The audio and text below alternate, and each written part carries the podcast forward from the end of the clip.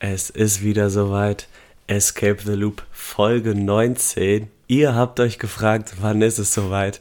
Ich kann euch heute mit Stolz verkünden, dass es heute soweit ist. Ich begrüße unseren ersten Gast ganz herzlich zu Escape the Loop, Linus Otto Wilhelm Schmidt.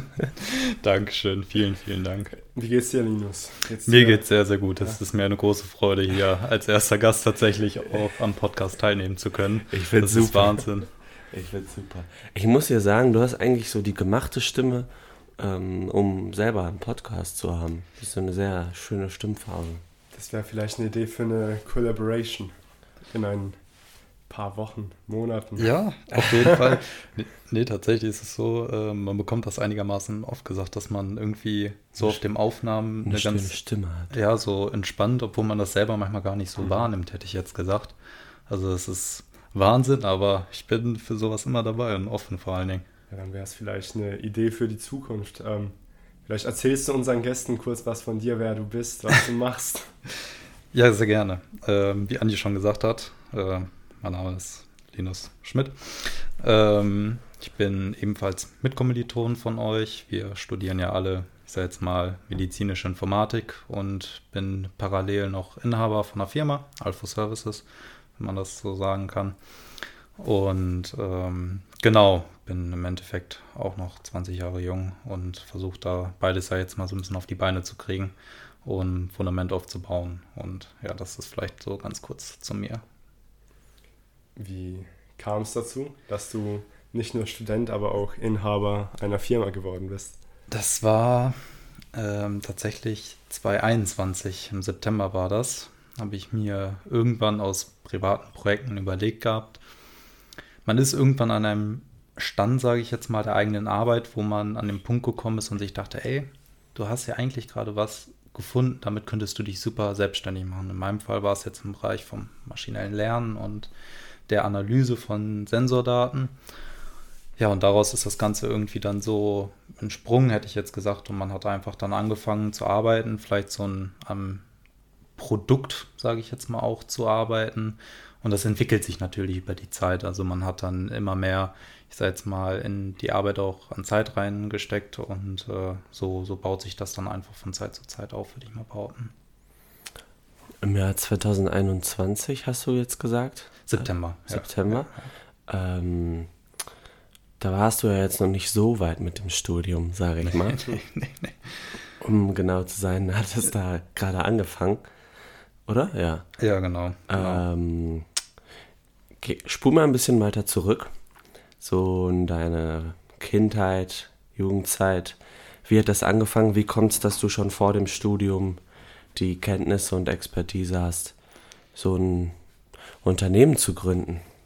Ich glaube, das war eine ganze Zeit lang gar nicht so richtig sicher, sondern man hat ganz am Anfang erstmal angefangen, ist jetzt mal wahrscheinlich wie jeder, vielleicht auch irgendwie in dem Bereich der Informatik mit, mit dem Programmieren. Das mal, bei mir kam das damals noch durch das Spiel Minecraft, weil ich immer irgendwie dann angefangen habe, Plugin zu schreiben und dann äh, hat sich das irgendwie immer weiter so aufgebaut. Äh, kennt ja jeder wahrscheinlich irgendwie. Und ja, dann war das in der Schulzeit so, da gab es dann damals Jugendforscht hieß das. Das war im Endeffekt so ein Wettbewerb, wo man teilnehmen konnte. Das war aufgeteilt in drei Ebenen. Dazu zum einen den Regionalwettbewerb, Landeswettbewerb und Bundeswettbewerb. Und immer, wenn du den ersten Platz gemacht hast, bist du weitergekommen. Ich hatte zu dem Zeitpunkt, ich habe angefangen mit der Spielentwicklung und habe dann irgendwann aber festgestellt, dass es mir eigentlich gar nicht so richtig Spaß macht, an etwas zu arbeiten, was es irgendwie schon gibt gerade in der Spieleindustrie ist es ja oftmals so, es gibt super, super verschiedene Apps schon und man hat irgendwie immer das Gefühl, man schreibt eigentlich nur ein Duplikat von etwas, was schon existiert. Und in dem Bereich des Machine Learnings, das ist ja ein offenes Forschungsthema. Da gibt es ja kein Final, da gibt es kein Ende. Man sieht ja auch heutzutage gerade an ChatGBT, sage ich jetzt mal, dass es immer mehr Verbesserungen gibt, immer mehr neue Methodiken gibt, die, sage jetzt mal, dazu führen, dass ein eigentliches Programm noch optimiert wird. Ja, und dann bin ich so in die Sparte gerutscht und über die Sparte dann Jugend forscht. So, und nach Jugend forscht habe ich dann irgendwann gemerkt, dass es mir eigentlich, glaube ich, auch viel mehr Spaß macht, ich sage jetzt mal, an eigenen Projekten zu arbeiten. Also weniger für andere zu arbeiten, glaube ich, beziehungsweise weniger, ähm, ich sage jetzt mal, irgendwie an kleineren Sachen zu entwickeln, sondern ich habe immer versucht, glaube ich, meinen eigenen Kopf auch durchzusetzen, vielleicht auch dann die eigenen Projekte auch durchzusetzen. Und dann ist irgendwann, glaube ich, ganz von alleine der Gedanke gekommen, sich selbstständig zu machen und dann vielleicht auch den Weg zu beschreiten, weil man da einfach genau die Möglichkeiten und vor allen Dingen auch das Potenzial vielleicht entwickeln kann. Wie kam es dazu, dass du überhaupt in Machine Learning eingestiegen bist? Also gab es da irgendeine Figur, die dich in diese Richtung, erst den ersten Anschluss in diese Richtung gegeben hat? Oder also, hast du es selbst gefunden? Mh, mm, schwierig zu beantworten. Es gab damals, oder ich war damals ein ziemlicher Marvel-Fan. Mhm. Und ich fand an sich äh, der Gedankengang von Jarvis aus Iron Man fand ich ziemlich spannend und ziemlich interessant. Aber ich würde nicht behaupten, dass jetzt spezifisch, ich sage jetzt mal Iron Man oder Jarvis, da eine große Inspiration waren. Die haben, ich glaube, mehr Motivation gegeben. Äh, jemand, den ich sehr schätze in dem Field, äh, Feld, ist Jürgen Schmidhuber. Das ist auch ein Forscher, von dem kommt unter anderem auch das Longshot Air Memory, der ist Erfinder davon. Und auch noch andere, ich sage jetzt mal, Methoden über gerade so selbstmodifizierende Programme, die ich ganz am Anfang mal super spannend fand. Und das war wirklich auch jemand, der ganz am Anfang, gerade in dem Bereich, mich motiviert hat oder auch inspiriert hat, vielleicht so ein bisschen mehr in die Sparte zu gucken, weil der immer schon Themen behandelt hat, die vielleicht auch ja manchmal fast schon so ein bisschen ethischer waren, beziehungsweise so ein bisschen philosophischer waren und trotzdem mit dem Thema verknüpft waren. Also es waren keine finalen Lösungen, sondern auch es war mehr, es waren Anreize an, ja, über neue Sachen nachzudenken. Das fand ich immer super. Du wolltest, du willst neu, wolltest neue Themen erschließen, Sachen, die neu sind, genau. ausprobieren ja. und dabei sein. Ja. Du bist also eher ein neugieriger ja, schon irgendwie. Also es, ist, es wandelt einfach so über die Zeit. Wie alt warst du denn, ähm, als du dein erstes neuronales Netz entwickelt hast? Ich meine, das geboren ist ja, hast. Geboren hast, ja. Ich habe irgendwann mal nachgeguckt. Ich habe auf meiner Festplatte noch einen Ordner. Ich glaube, der ist von 2017. Also ist jetzt dann gut sechs, sechs Jahre her. Ich bin jetzt 20, werde 21 und mit 15, glaube ich dann, ja. War es deiner Zeit voraus? Ja, wahrscheinlich schon. Ob das so gut war, weiß man nicht, aber es hat auf jeden Fall Spaß gemacht. Damals gab es ja auch, glaube ich, noch nicht so viel zum Thema neuronale Netze nee, im Internet, da, oder? Also es, also es gab. Das Thema gibt es ja eigentlich schon länger, aber das so ja. seinen Hype hat, kriegt das ja jetzt gerade, wo ja. du überall hörst, ja, dass da was mit AI ist. Also ich glaube, so 2015, 2016 ist es langsam so in dieses, ins, in die ganze Mainstream-Geschichte gedriftet, wo man langsam im Großen und Ganzen bemerkt hat, ah, sowas gibt's, krass. Aber ich glaube, es gab auf YouTube, auf YouTube gibt es ja heutzutage eine richtig große Menge an ähm, irgendwelchen Tutorials zum Thema neuronale Netzwerke und so weiter. Damals war das ja nicht unbedingt so.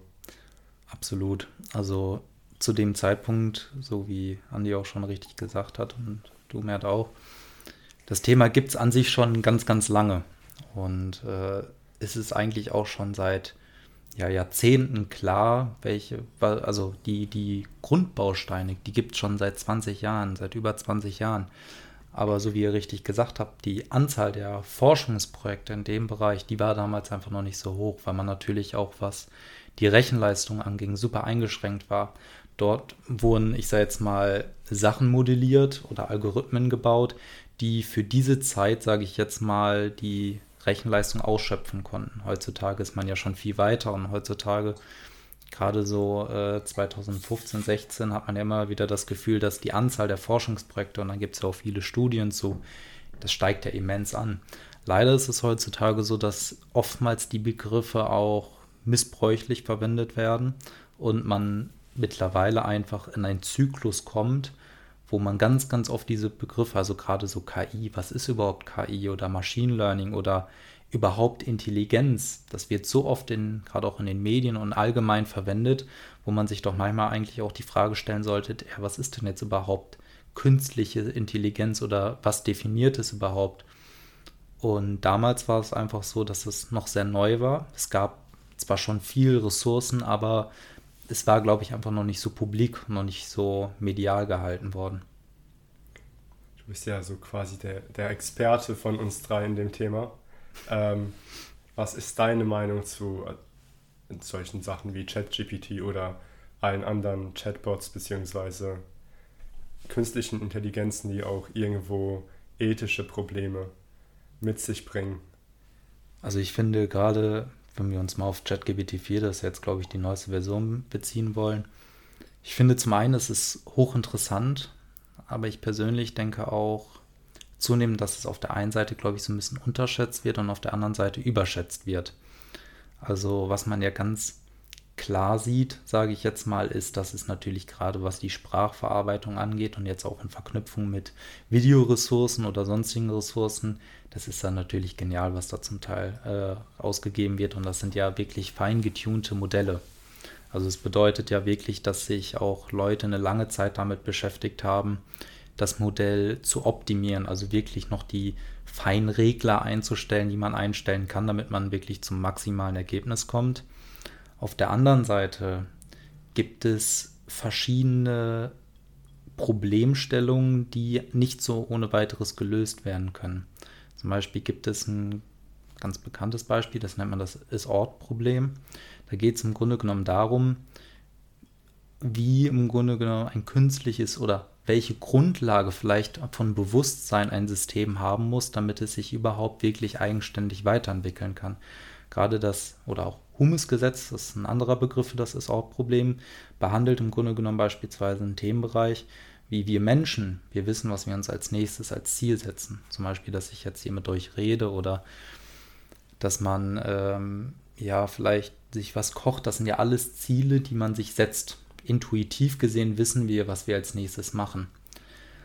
Bei KI ist das oftmals das Problem, dass ja oftmals externe Lehrer, also wir Menschen, die Ziele vordefinieren. Das bedeutet, wir sagen gerne, wir möchten gerne jetzt, dass beispielsweise ein Agent im Reinforcement Learning Setting, also das sind so ja, fast schon wie so ein ja,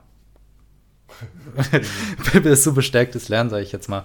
Ähm, da geht es ja darum im Endeffekt, dass wir sagen, finde das und das oder maximiere die Beobachtung in einer Umgebung, zum Beispiel in einem Labyrinth, und dann bekommst du die Belohnung dafür. Wenn du es nicht tust, kriegst du eine Strafe. Das ist ja oder impliziert, dass wir der KI sagen, was es irgendwie tun soll. Weil wir sagen ja nicht, mach einfach, sondern wir sagen ja, maximiere das und minimiere das. Und ich glaube, dass dieses Problem zu lösen nicht ganz so einfach ist und vielleicht auch noch fundamental nicht ein Problem darstellen wird, aber dass es zumindest viele Aspekte gibt, die man noch bedenken muss, die es einfach noch zu lösen gilt.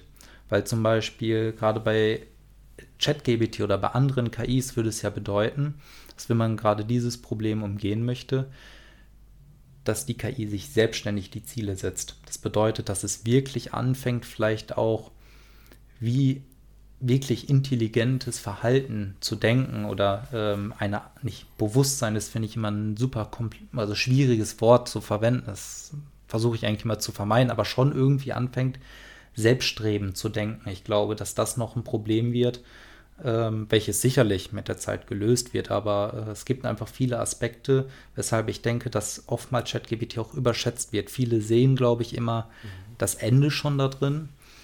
Und ich sehe es auch so, dass es nicht ganz ungefährlich ist. Aber ich glaube einfach, dass wenn man ein bisschen in dem Gebiet ist, auch noch die Probleme da drin sieht, beziehungsweise die Sachen, die einfach noch nicht fertig entwickelt sind. Es, du kennst ja sicherlich diese Abstufungen, die man benutzt von Artificial General Intelligence, Artificial Superintelligence. Ähm, wann denkst du, ist diese erste Stufe erreicht, diese General Intelligence, dass man wirklich sagen kann, der Computer hat eine genere generelle Intelligenz erfasst? Wie definierst du erstmal Intelligenz für dich selber? Und äh, ab wann ist deiner Meinung nach der Zeitpunkt gekommen, wo diese generelle Intelligenz die erste Maschine ausüben kann? Also ich glaube, dass es nicht mehr lange dauert, bis wir zu der Stufe der ja, AGI ist das, Artificial General Intelligence, wie du gesagt hast. Das dauert vielleicht noch fünf Jahre, würde ich okay. mal sagen. Einfach, was man jetzt schon sieht, gucken wir uns das Jahr 2015 an, gucken wir uns das Jahr 2018 an, gucken wir uns das Jahr 2023 an, wie die KI von ja, Start bis jetzt gewachsen ist, das ist ja mittlerweile exponentiell. Wenn wir jetzt nochmal fünf Jahre warten, gerade wenn vielleicht die Quantencomputer auch irgendwann noch kleiner werden oder noch mächtiger werden, noch einfacher zu bauen werden, dann verfügen wir über zunehmend mehr Rechenleistung, zunehmend mehr Energie, die im Grunde genommen auch verbraucht werden kann, gerade für solche Projekte. Das ist ja mit heutzutage ein Problem, dass einfach auch super viel Strom kostet und das einfach so viel Aufwand ist. Aber ich glaube, sobald dieses Problem gelöst wird, dauert es nicht mehr lange, bis eine AGI existiert. Und intelligentes oder intelligent zu definieren, ist, finde ich, auch ein sehr weitreichende oder ist eine sehr weitreichende Definition. Die Frage ist ja, Intelligenz, zum Beispiel im Bereich des maschinellen Lernens, wird ja, ich sage jetzt mal, mit intelligentem Verhalten, ich sage jetzt mal, ein bisschen definiert. Und jetzt ist die Frage, was, was ist denn für uns überhaupt intelligentes Verhalten? Ist intelligentes Verhalten für uns, wenn wir beispielsweise eine sehr einen sehr cleveren Algorithmus haben, der, ich sage jetzt mal, irgendeine Regelung kontrolliert oder ist intelligentes Verhalten für uns tatsächlich viel mehr ähm, sowas wie ChatGBT, also wo man wirklich das Gefühl hat, ähm, irgendwie mit einer Person zu kommunizieren oder mit einem deutlich ähm, schlaueren ähm, Programm, sage ich jetzt mal.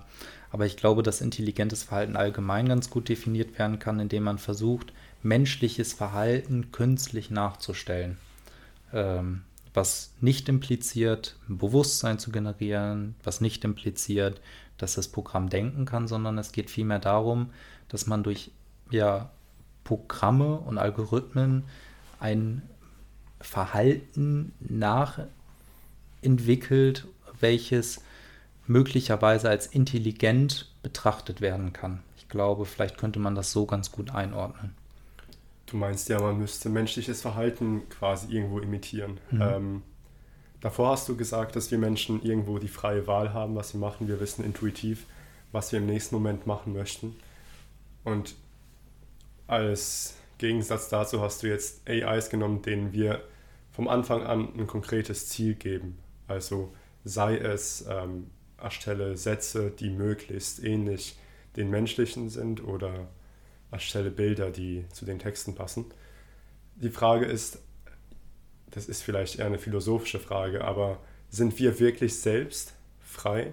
Ist uns, nehmen wir an, nehmen wir die Evolutionstheorie, ist unser Leben nicht ein großes Streben nach dem Überleben? Haben wir nicht auch irgendwo ein Hauptziel, wo wir einfach eine Komputation erfüllen, um irgendwie am Ende zu überleben? Ist das nicht so also gibt es da wirklich so einen großen Unterschied zwischen AIs, denen ein Ziel vorgegeben wird, und zwischen uns, die unsere Ziele einfach nicht kennen, aber möglicherweise auch welche haben?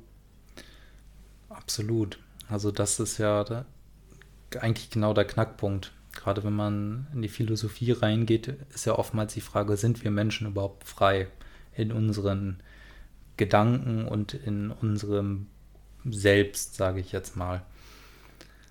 Und ich weiß gar nicht, ob ich das überhaupt so direkt beantworten kann, weil da einfach ja die Sparte vielleicht auch zu groß ist zwischen dem, was wir selber einfach noch nicht wissen über uns, ähm, beziehungsweise es so viel Raum einfach gibt, glaube ich, für Interpretation, wo man durchaus absolut gerechtfertigt auch sagen kann, sind wir denn überhaupt frei und KI nicht? Oder ist sowohl KI oder ChatGBT beispielsweise genauso beschränkt frei, wie wir es sind in unseren Gedanken und unseren äh, Emotionen. Die Frage ist vielleicht auch so ein bisschen die der Kontrolle. Das bedeutet, dass man Kontrolle vielleicht auch in Bezug setzt. Wie du gesagt hast, ist es absolut komplex zu sagen, ob wir frei sind oder nicht, weil wir immer irgendwie auch ein Streben haben nach dem Überleben. Wir haben ein Streben vielleicht auch nach Glück oder nach ähm, positiven, nach positiver Energie oder was auch immer. Und die Frage ist ja jetzt, hat KI das vielleicht auch oder nicht? Und ich glaube einfach, dass es da noch zu viele offene Themen gibt, die noch nicht behandelt worden sind oder wo man einfach nicht sagen kann, wir nehmen uns Menschen als Maßstab. Ist es überhaupt gerechtfertigt, einen Menschen als Maßstab für KI zu nehmen oder ähm, gibt es vielleicht ganz andere Maßstäbe? Vielleicht haben wir unseren eigenen Maßstab auch irgendwie, woran man etwas messen kann, wirklich Freiheit messen kann, noch gar nicht gefunden. Weil sind wir frei? Was meint ihr? Das ist eine Frage, mit der ich mich eigentlich täglich beschäftige. Ähm, ich finde, man kann es pauschal nicht sagen, weil wenn du, wenn du die wissenschaftliche Erklärung unseres Gehirnes akzeptierst, dann musst du direkt ablehnen, dass wir frei sein können. Dann, das impliziert ja, dass alles, wenn nicht deterministisch, dann zumindest auf einer, Physiker, auf einer physischen Basis ähm, überhaupt funktioniert. Das heißt, du hast deine Atome, du hast deine Quarks, du hast deine Neutrinos, egal was. Am Ende auch die ganzen Quanten, also alles auf der Quantenebene, auch wenn es zufällig ist. Zufall ist ja keine Freiheit. Das heißt, selbst wenn wir dieses deterministische Bild des Universums ablehnen und komplett akzeptieren, dass alles auf der Quantenebene zufällig ist, kann man das nicht mit einem freien Gehirn vereinen. Dann heißt es ja, dass alles, was du machst, irgendwo durch Einflüsse gesteuert wird, die du überhaupt nicht beeinflussen kannst. Ich finde, es ist immer ein schönes Experiment zu versuchen, wenn mal dein Gehirn beobachtest, einen Gedanken. Du kannst ja nicht entscheiden, was du in einer Sekunde denken wirst. Du kannst nicht entscheiden, was du, was du, du kannst nicht etwas wollen. Du kannst nicht beliebig Sachen wollen. Du kannst zum Beispiel jetzt nicht wollen, Eis zu essen. Du kannst dich nicht dazu zwingen, etwas Konkretes zu wollen. Äh, ich muss, ich muss hier mal kurz einhaken, äh, weil ich finde, du machst es dir da ein bisschen zu leicht. Ich würde gerne nochmal die Begründung hören, wie du darauf schließt, dass wenn wir davon ausgehen, dass das Gehirn, also wenn wir das Gehirn wissenschaftlich nehmen, mhm. wie du dann darauf schließt, dass äh, wir keinen freien Willen haben können. Okay, also nehmen wir an, dein Gehirn besteht tatsächlich aus Neuronen. Das ist, denke ja. ich mal, ein established fact, dass ja. es so ist. Ähm, nehmen wir an, deine Gedanken kommen tatsächlich auch aus deinem Gehirn, was die Wissenschaft grundsätzlich glaubt. Ja. Wenn deine Neuronen aus Atomen bestehen, ja. Du hast ja keine Kontrolle über diese Atom Atome. Mhm. Und dann hätten wir hier einen Determinismus, weil Atome verhalten sich relativ deterministisch. Ja. Nehmen wir an, du gehst noch eine Ebene tiefer und bist auf der Quantenebene, wo das Verhalten von Teilchen nicht mehr deterministisch ist, wo du nicht mehr vorhersagen kannst, was in den nächsten fünf Sekunden passiert wird. Ja. Aber du kannst mir ja nicht sagen, dass ein Zufall irgendwas mit freiem Willen zu tun hat. Und wie kannst du aus einer Reihe von zufälligen bzw. deterministischen Schritten, wo, wo findest du dort einen freien Willen? Aber mal ganz kurz, wo oder wie willst du dann freien Willen definieren? Weil was du gerade machst, ist, du teilst, du teilst das große Ganze in ein paar Teil, Teilaspekte auf, sagst, die sind nicht deterministisch und wenn ich die dann wieder zusammenstecke, ähm, dann kann das auch kein freier Wille sein. Also ich meine, sagen wir, ich habe jetzt hier ein Auto mhm. mit seinen Einzelteilen, Rädern, Motor, bla bla bla. Und sag, jedes Einzelteil an sich ist, hat, einen, hat keinen freien Willen. Mhm. Ja? das hoffe ich bei einem Auto. Wenn ich das alles zusammenstecke, kann ich dann darauf schließen, dass das Auto auch keinen freien Willen hat? Ich glaube, was Mert versucht, ist die Ansichten zwischen deterministischer Welt und nicht-deterministischer Welt zu verdeutlichen. Und gerade bei einer nicht-deterministischen Welt geht man davon aus, dass es im Endeffekt zufällig passiert und beim Determinismus alles, was passiert, durch irgendetwas bereits festgelegt worden ist. Also zum Beispiel sowohl was wir denken, aber auch, dass vielleicht ein Auto unten an der Straße gerade vorbeifährt. Also das so, so banal wie es klingt, wenn ich würfel, ist belegt die, das deterministische Weltbild, das schon vorher entschieden ist, welche Zahl, sage ich jetzt mal, gewürfelt mhm. wird. Ähm. Ja, ähm, Aber was, also dann, so wie du es erzählst, kann ich mir gerade überhaupt nicht vorstellen, was ein freier Wille ist. Ein, ein freier Wille muss meiner Meinung nach, ich sage nicht, dass es keinen freien Willen gibt. Er muss aber außerhalb von unserer heutigen Wissenschaft erklärt werden. Weil unsere heutige Wissenschaft geht davon aus, dass das Universum aus entweder zufälligen oder deterministischen ähm, mhm. Vorgängen besteht. Aber, also du hast jetzt erklärt, ähm, wie es nicht ist, sage ich mal. Aber was ist für dich genau ein freier Wille? Ein freier Wille wäre, wenn ich entscheiden könnte, was ich als nächstes denke, wenn ich entscheiden könnte, was ich als nächstes mache. Das Anstatt ja einfach nur die Illusion zu haben, es entscheiden zu können. Ja. Gibt es ein gutes Beispiel? Denk mal nicht an Elefanten. Ja, ich weiß. Denk nicht an rosa Elefanten. ja, genau. Aber genau sowas vielleicht zu kontrollieren. Also, dass man sagt, okay, ganz bewusst, ich bin in der Lage, genau sowas zu umgehen und nicht daran zu denken. Ich glaube, vielleicht erreicht man damit im Ansatz einen freien Willen. Also, wenn man wirklich anfangen kann, ja, ich sage jetzt mal wirklich pure Kontrolle über Wahrnehmung zu erlangen und Gedanken und Denkst du, es gibt Kontrolle über Gedanken und Wahrnehmung? Denkst du, du kannst wirklich kontrollieren, was du denkst oder? Glaube ich nicht. Also das sind ja dadurch, dass es oftmals, das sind ja Impulse und Reize. Ich weiß, also vielleicht gibt es das, vielleicht kann man das durch Meditation oder viel Training erreichen, aber ich für meinen Teil, ich kann es nicht. aber ja, aber ich, also das ist eigentlich ein ganz guter Punkt, den du da äh, aufgreifst, und zwar Impulse und Reize. Weil ich glaube schon, dass du das kontrollieren kannst. Stell dir vor, jetzt in unserer Welt ist es vielleicht sehr, sehr schwierig, ja. Mhm. Aber ich nehme, ich nehme einen Linus zum Beispiel und packe ihn in einen Raum und designe diesen Raum so, dass er nur einen Impuls kriegt. Der weiße Raum mal wieder. Zum Beispiel. Dass er nur einen Impuls kriegen kann. So klein wie der auch ist. Der, äh, der Regelungstechniker würde jetzt wahrscheinlich sagen, einen Delta-Impuls oder so. Auf jeden Fall ähm,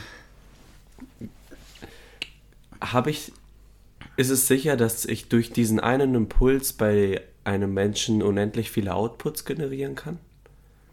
Weil dann würde ich sagen, es ist nicht frei, aber sobald ich sehe, sehe es ist eine fixe Nummer an Outputs, die einen Impuls generiert, könnte ich darauf schließen, dass ich den Impuls noch besser designen kann, um nur einen einzigen Output zu generieren und den dann wiederholen. Aber wird es dem freien Willen dann nicht komplett widersprechen, wenn du einen Impuls so designen kannst, dass du ganz genau weißt, was die Person im nächsten Schritt macht, denkt, ja. wie sich ihre, wie sich ihr Blut verhält, wie sich jede Zelle in ihrem Körper. Ja, ja, genau. Also das will, aber wenn es unendlich viele sind, dann weiß ich nicht, ob das. Äh ich glaube nicht.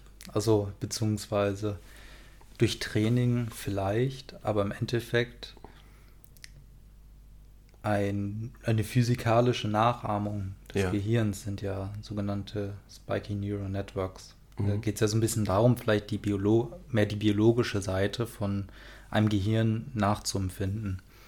Es gibt ja gerade bei Neuronen äh, Aktionspotenziale, generell Impulse und ein Neuron feuert oder spiked oder sendet ja einen Impuls zum nächsten Neuron oder zu den verknüpften Neuronen.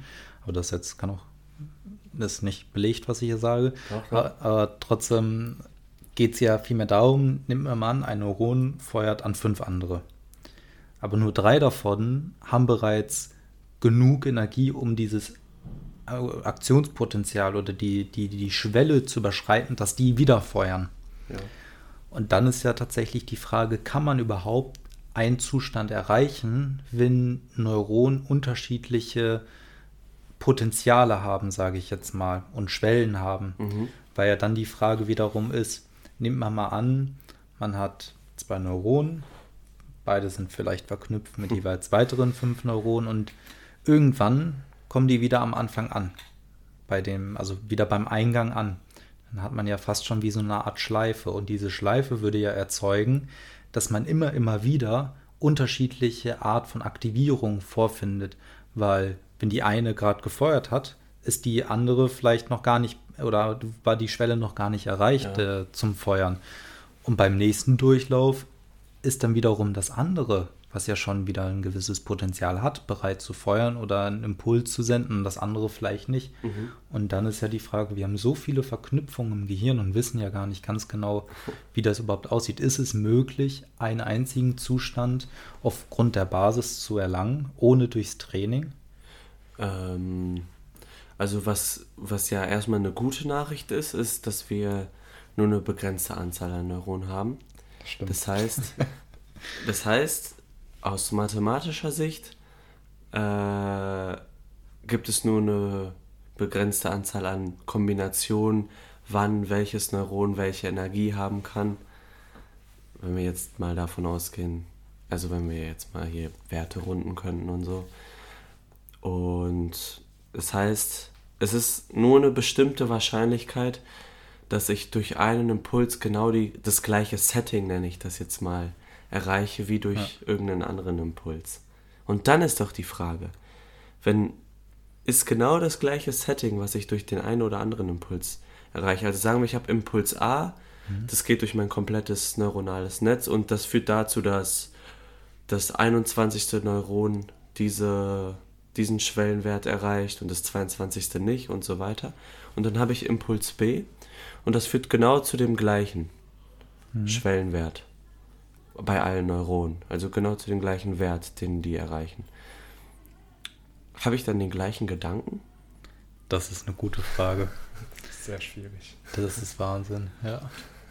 Ich würde annehmen, wenn wir das Gehirn so betrachten, wie es heutzutage grundsätzlich akzeptiert wird, dann hast du höchstwahrscheinlich denselben Gedanken. Wahrscheinlich, äh, wahrscheinlich missen wir da was. Ich, Wie ist es denn bei Neu sorry, wie ist es denn bei neuronalen Netzen?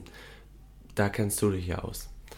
Wenn ich mein neuronales Netz habe und so wie ich das verstehe, dem den gleichen Input gebe, zweimal kommt eigentlich auch das gleiche raus, oder?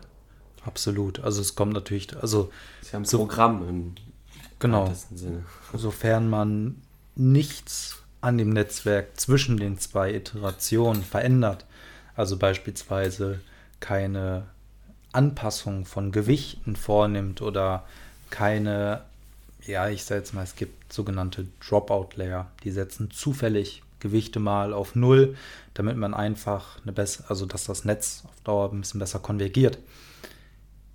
Ist ja die Frage, wenn nichts verändert wird, kommt ganz klar definitiv das gleiche Ergebnis raus.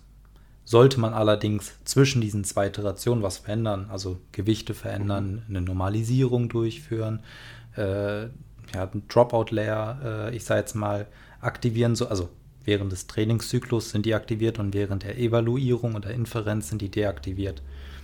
Dann würde sicherlich nicht das gleiche Ergebnis rauskommen, aber an sich schon bei normalen, bei Spiking Neural Networks kommt, meine ich, bei zweimal der gleichen Eingabe nicht zweimal exakt das gleiche raus. und woran liegt das? Genau an diesen Aktionspotenzialen. Weil es sein kann, dass bei dem ersten Durchlauf ein Neuron spiked und äh, ich sage jetzt mal dann wiederum neu aktiviert und beim zweiten wiederum das Potenzial einfach zu niedrig ist, dass es wieder feuert. Also ich glaube, da kommt es dann wieder auch so ein bisschen darauf an, welches Netzwerk oder welche Art von neuronalem Netzwerk man vor sich hat.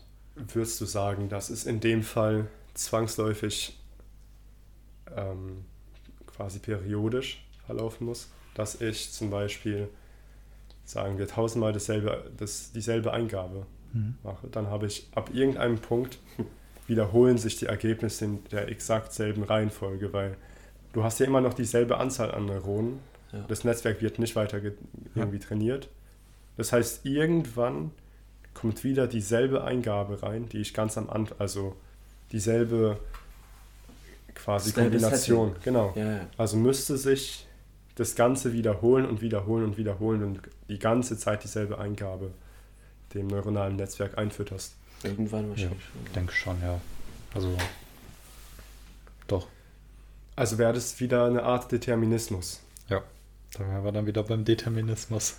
Können wir, können wir denn überhaupt, also wir sind uns ja einig, dass Computer eigentlich generell deterministisch sind. Zumindest normale Computer. Ja. Ähm, Sind Quantencomputer deterministisch? Ja, also Also, Ähm, also bleiben wir mal bei den normalen Computern, die ja, wo wir sagen, dass sie deterministisch sind. Kann überhaupt ein deterministischer Computer ein nicht deterministisches Programm ausführen? Wenn wir wollen, dass äh, Artificial Intelligence ihr eigenes Bewusstsein hat, ja, so, schließt sich das nicht gegenseitig aus? ja, ist ja so ein bisschen die Frage. Also Nicht-Determinismus, wenn man den, wenn man wirklich ein Programm haben möchte, was nicht deterministisch ist, müsste es ja fast schon in den, ja, in den Atomen irgendwie nicht deterministisch sein, weil der Nicht-Determinismus ja dadurch geprägt, dass wirklich eigentlich beides erreicht werden kann. Und da wäre man dann ja schon fast wieder als Beispiel bei Schrödingers Katze, wo man ja im Grunde genommen eigentlich so ein bisschen den Nicht-Determinismus beschreibt. Man hat zum einen die lebende Katze, aber auf der anderen Seite auch die tote Katze. Und würde man jetzt sagen, wir hätten ein Programm, dann müsste ja wirklich die Basis des Programms, also die Moleküle oder die Atome, also wirklich das, die kleinste Form der Materie, müsste ja irgendwie in der Lage sein, so wie in der Quantenphysik äh, sich zufällig entscheiden, dass sowohl als auch möglich ist. Also man müsste ja fast schon tatsächlich so ein Szenario nachbauen, wo man dem Programm sagt, entweder du bist das oder du bist das. Das Ja. könnte man beispielsweise ganz einfach testen, indem man erstmal anfängt und sagt, wir schreiben ein Programm, wählt es die erste Option, terminiert es, ansonsten läuft es für ewig. Aber dann ist die Frage, wie erreicht man denn überhaupt ein nicht deterministisches Programm wirklich? Also ein richtiges, ohne dass man beispielsweise einprogrammiert, wir haben hier einen, einen Zahlengenerator, wenn es 0 ist, beendet es, wenn es 1 ist, nicht. Sondern das wäre ja nicht richtig nie- nicht deterministisch, Ja. oder? Äh, das stimmt schon, aber ich habe da ein bisschen Angst vor dieser Annahme. Die kleinsten Moleküle sind nicht deterministisch. Wie soll das Ganze dann nicht deterministisch sein? Also wie soll das Ganze dann, ja genau. Ähm, weil wir, wir sind auf der Quantenebene, ja? Mhm. Sach, Prozesse sind zufällig. Ja, also, weil ich glaube, in der Quantenphysik ist es ja so, es existieren beide Zustände, solange sie unbeobachtet sind. Ja, genau. Und sobald man es beobachtet, wählen sie, ob A oder B, Ja, sage ja, ich jetzt mal. genau. Und wie du es beobachtest, ist ja eigentlich zufällig, oder? Also, Ja, zum Beispiel, also tatsächlich Schrödingers Katze ist ein ganz schönes Beispiel. Sobald du die, in die Box guckst, Ja, genau, weißt du, was es ist. Genau, aber und dann ist ja die Frage, kannst du überhaupt einen Nicht-Determinismus erreichen? Weil du es ja gar nicht beobachten dürftest Mhm. im Endeffekt. Du dürftest dein Programm niemals beobachten, weil es sich dann theoretisch entscheiden würde. ja. Die Frage ist halt auch, was zählt bereits als Beobachtung? Weil das ist, finde Stimmt. ich, eine sehr interessante Frage, wenn man sich die Studien zum Thema, zum Beispiel das ähm, Double Slit Experiment. Es ist ja irgendwo erstaunlich, dass die Beobachtung wirklich dann stattfindet, wenn Menschen die das Experiment beobachten. Es zählt nicht als Beobachtung, dass es passiert, es zählt nicht als Beobachtung, dass also es ist konkret die Wahrnehmung durch ein bewusstes Wesen irgendwo oder durch etwas, was beobachten kann, durch ein Messgerät, die zu dieser Beobachtung führt. Und ich denke, wenn man sich damit sogar fünf Minuten beschäftigt, dann ist es doch absolut erstaunlich, dass sowas in diesem Universum passiert ist. Denkst du, es deutet irgendwo darauf hin, dass das Bewusstsein irgendeine höhere Rolle spielt, dass das Bewusstsein nicht, wie oft angenommen, aus den kognitiven Prozessen herauskommt, sondern dass alles irgendwo auf dem Bewusstsein basiert, weil wie, wie will man sich erklären, dass die Beobachtung irgendeinen Einfluss auf etwas haben kann? Kennt ihr das Boltzmann-Gehirn? Die Theorie des Boltzmann-Gehirns? Ja, Ich habe es mir mal angelesen, also den Wikipedia-Artikel, und da standen wilde Formelzeichen. Okay, da, also es gibt tatsächlich ein Gedankenexperiment, welches genau zu deinem Punkt führt. Das Boltzmann-Gehirn stellt im Endeffekt in einem leeren Raum ein großes Gehirn dar.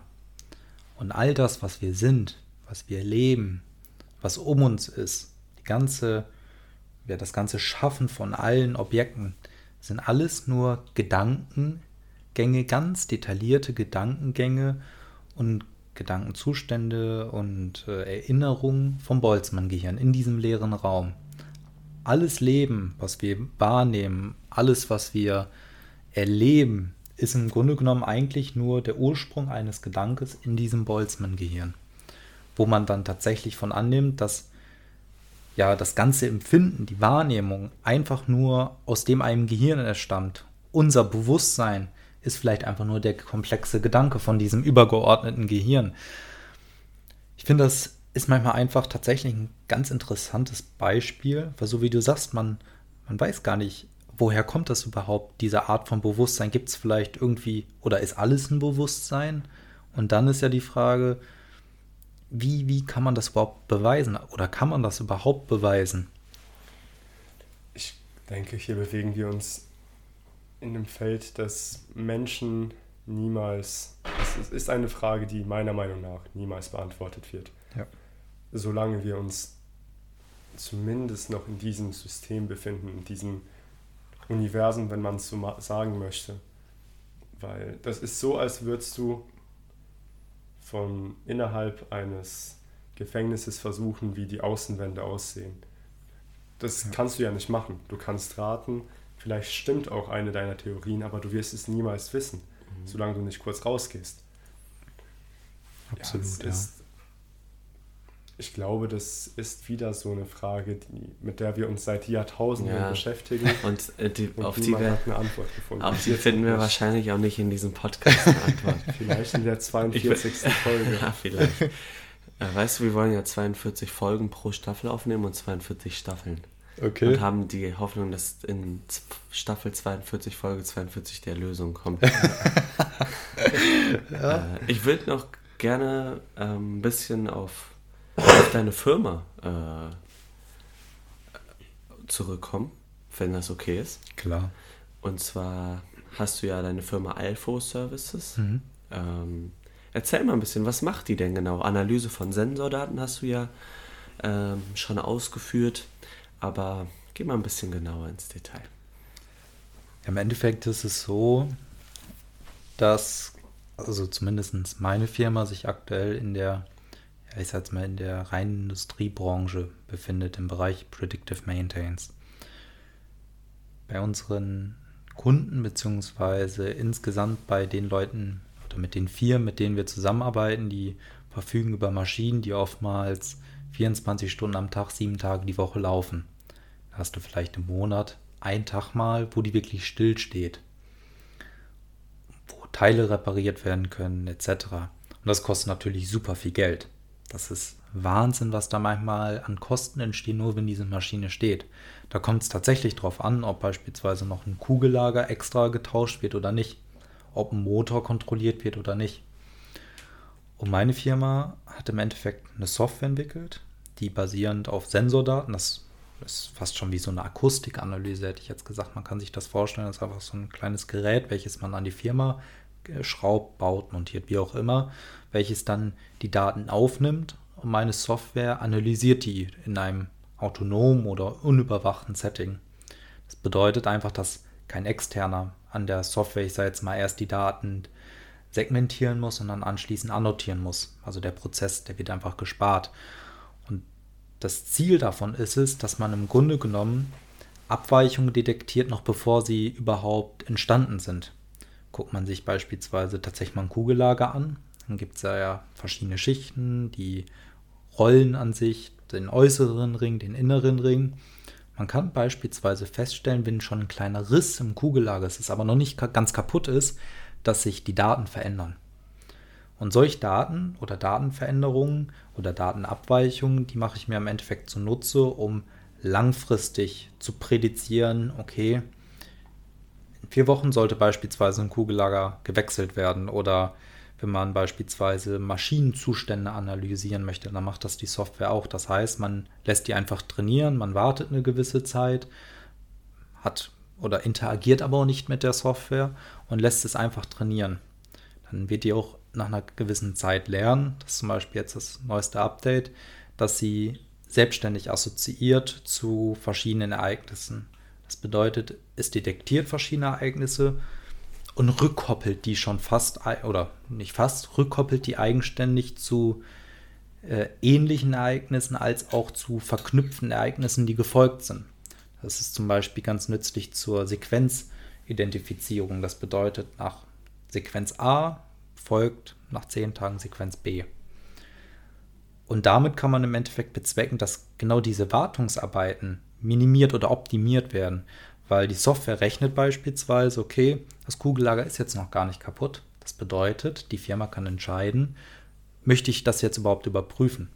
Oder spare ich mir, sage ich jetzt mal, die 10.000 Euro, die ich in der Zeit spare? Mhm. Auf der anderen Seite ist es so, wenn sie sagt, ja, hier Kugellager überprüfen, weiß sie ganz genau, okay, ich muss zum einen ein neues Kugellager bestellen, was ja auch erstmal geliefert werden muss oder was man auf Lager haben muss. Und zum anderen, ich muss es mir angucken. Das bedeutet, irgendwas ist damit, guck sie lieber an, bevor die Maschine ausfällt und dann noch mehr Kosten verursacht werden. Und genau das macht meine Firma. Im Grunde genommen diese Lösung zu finden für das Problem von Wartungsarbeiten oder Wartungszeiten, sage ich jetzt mal. Und ein ganz wichtiger Indikator, was vielleicht auch so ein bisschen das Ziel von meiner Software ist, ist den ROL, also Remaining Useful Lifetime von einer Maschine oder HI, der Health Indicator einer Maschine zu prädizieren oder so ein bisschen zu vorherzusagen. Also wie lange kann die Maschine noch laufen, mhm. Bis etwas kaputt geht. Und du genau. versuchst genau den Zeitpunkt zu finden, wann geht sie kaputt. Genau. Und möchtest davor am besten eingreifen, um das zu verhindern. Genau, das Ziel ist es auf jeden Fall, wenn etwas passiert, eine Benachrichtigung oder dass es detektiert wird. Mhm. Aber das eigentliche Ziel ist es, noch bevor es überhaupt passiert, ich sage jetzt mal, zu wissen, okay, da könnte etwas kommen. Mhm. Ähm, Wie oft? Das ist ja jetzt etwas, was du schwer, was man, sag ich mal, schwer testen kann, mhm.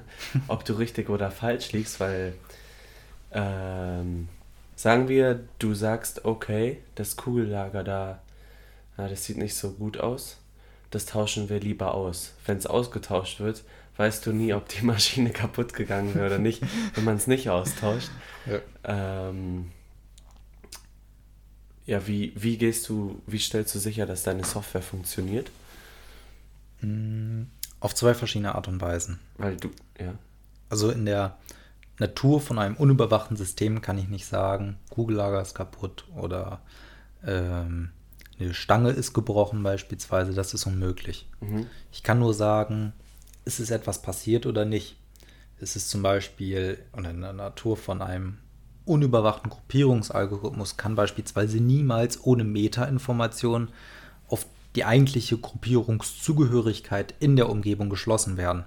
Weil nehmen wir mal an, wir haben Daten über, ich sehe jetzt mal verschiedene Käufe, dann weiß der Gruppierungsalgorithmus ja nur, ich habe hier eine Gruppe 1, Gruppe 2, Gruppe 3, aber nicht beispielsweise, die haben bei Amazon gekauft, die anderen haben Film bei Netflix gekauft.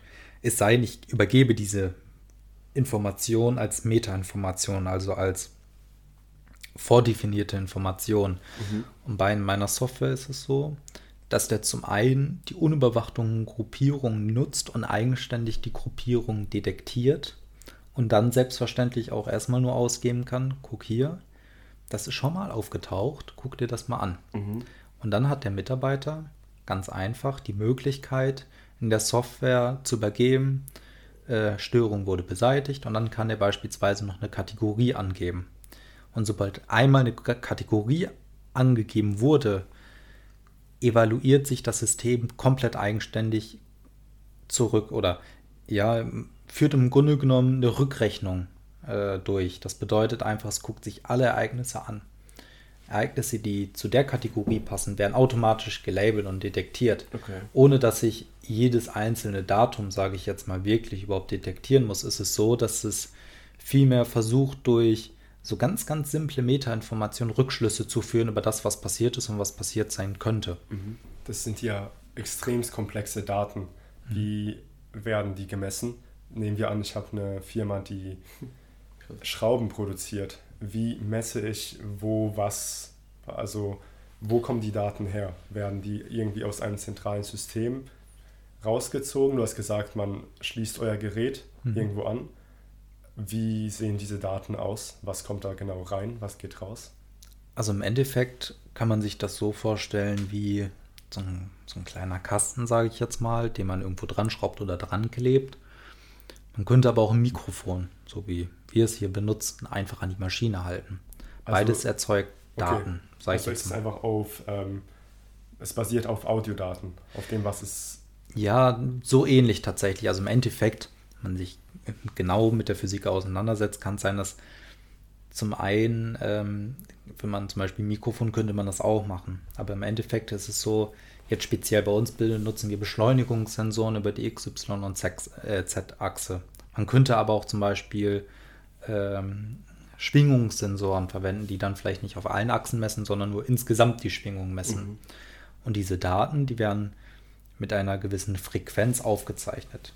Bei uns ist es beispielsweise so mit einer Frequenz von 512 Hertz. Zeichnen wir die Daten auf. Das bedeutet erstmal nur, dass wir in dieser Frequenz Messwerte bekommen pro Sekunde. Und diese Messwerte pro Sekunde ist erstmal nur eine Liste von ganz vielen Informationen in Form von Daten. Und diese Daten wiederum, die kann man durch gewisse Modelle aus der Mathematik transformieren. Zum Beispiel von der Zeitdomäne in die Frequenzdomäne oder Zeitfrequenzdomäne. Da gibt es verschiedene Transformationsmöglichkeiten, dass man im Grunde genommen die einzelnen Spektren sich angucken kann. Und darauf basierend kann man dann eventuell ein solches System aufbauen, wo aber auch noch andere Informationen zugezogen werden können.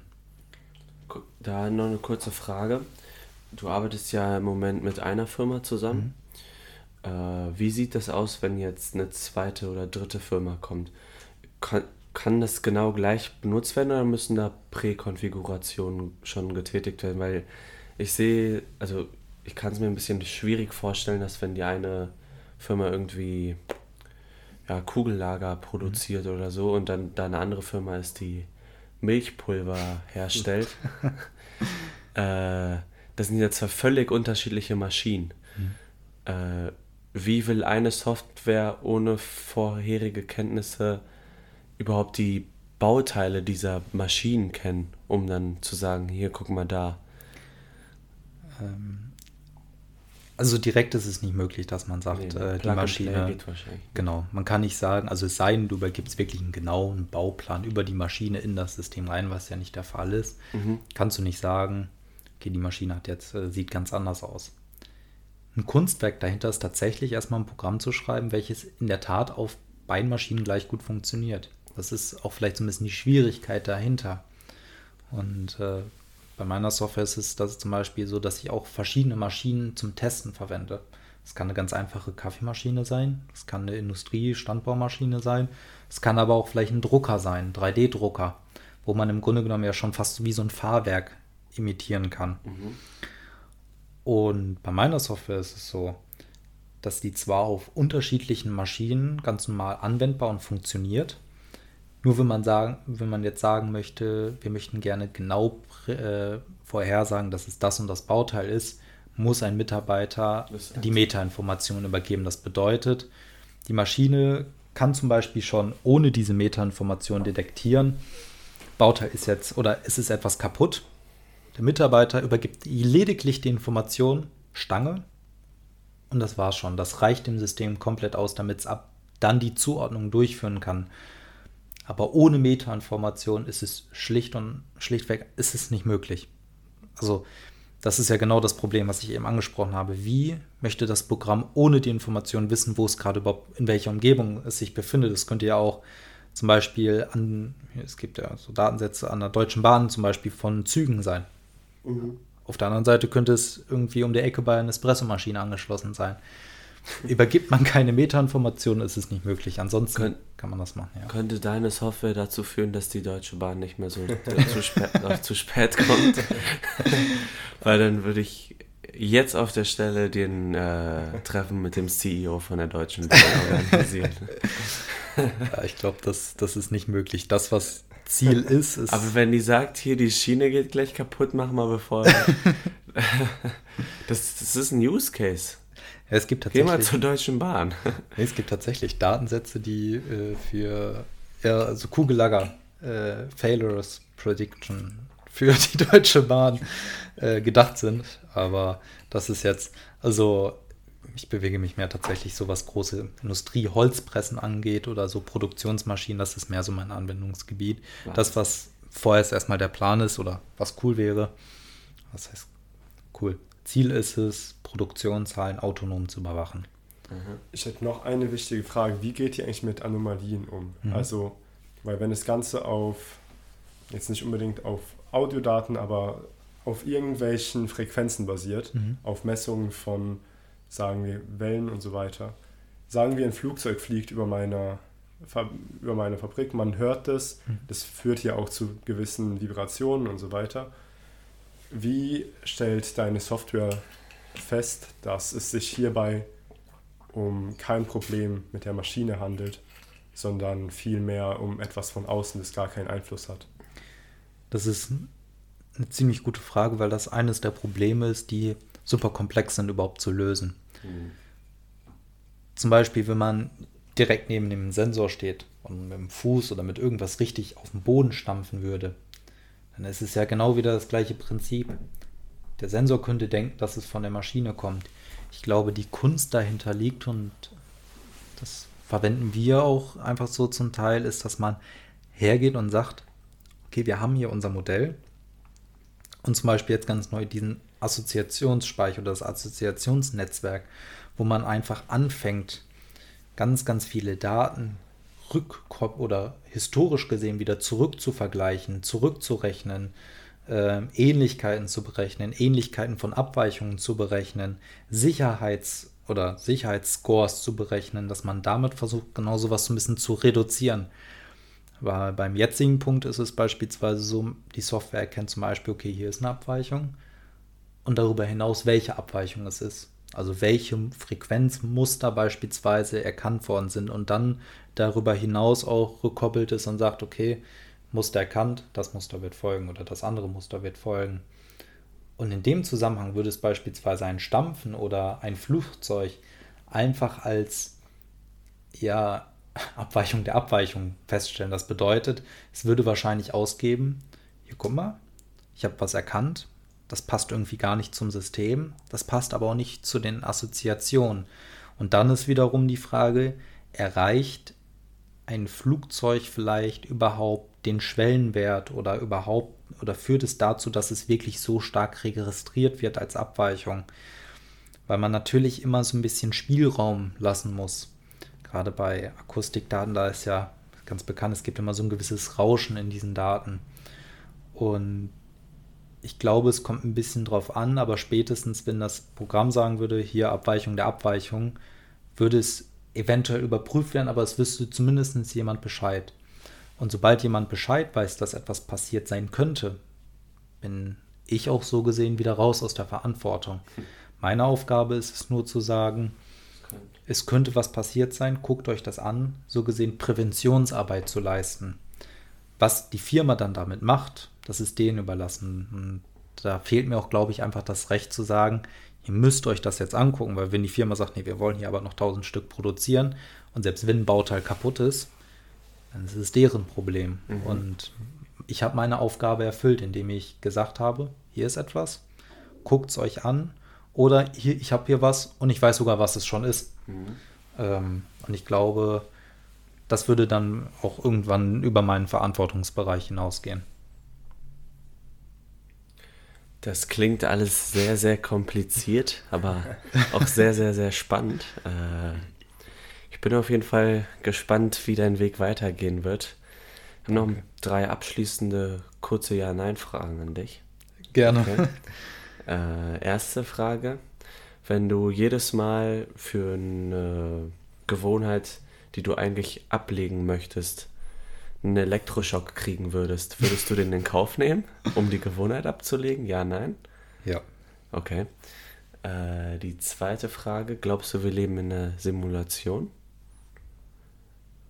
Ganz schnell, ja, nein? Einfach dein Glaube? Oder hast, du keine Meinung zu? Geht auch. Vielleicht. Okay. Und die dritte Frage. Äh, glaubst du, dass das hier alles gerade real ist? Also, oder bist du ein Utilitarist? ja, ich glaube, das ist real ist. Okay, cool, cool, cool. Gut.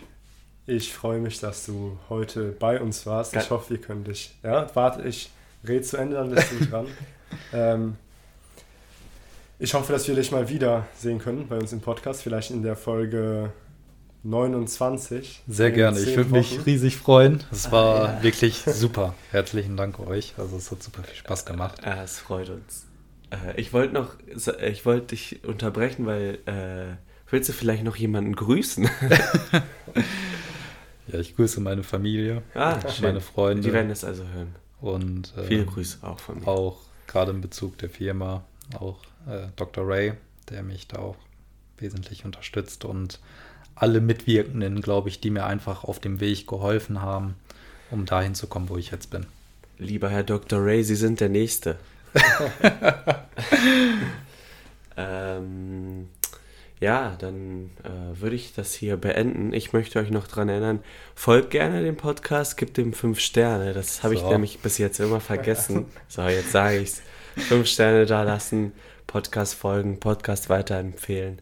Ich klinge mich dann auch aus, wenn niemand mehr was zu sagen hat, beende ich die Aufnahme äh, und ja, bis zum nächsten Mal. Hoffentlich bis zum einem Mal mit dem Linus again. ciao, ciao.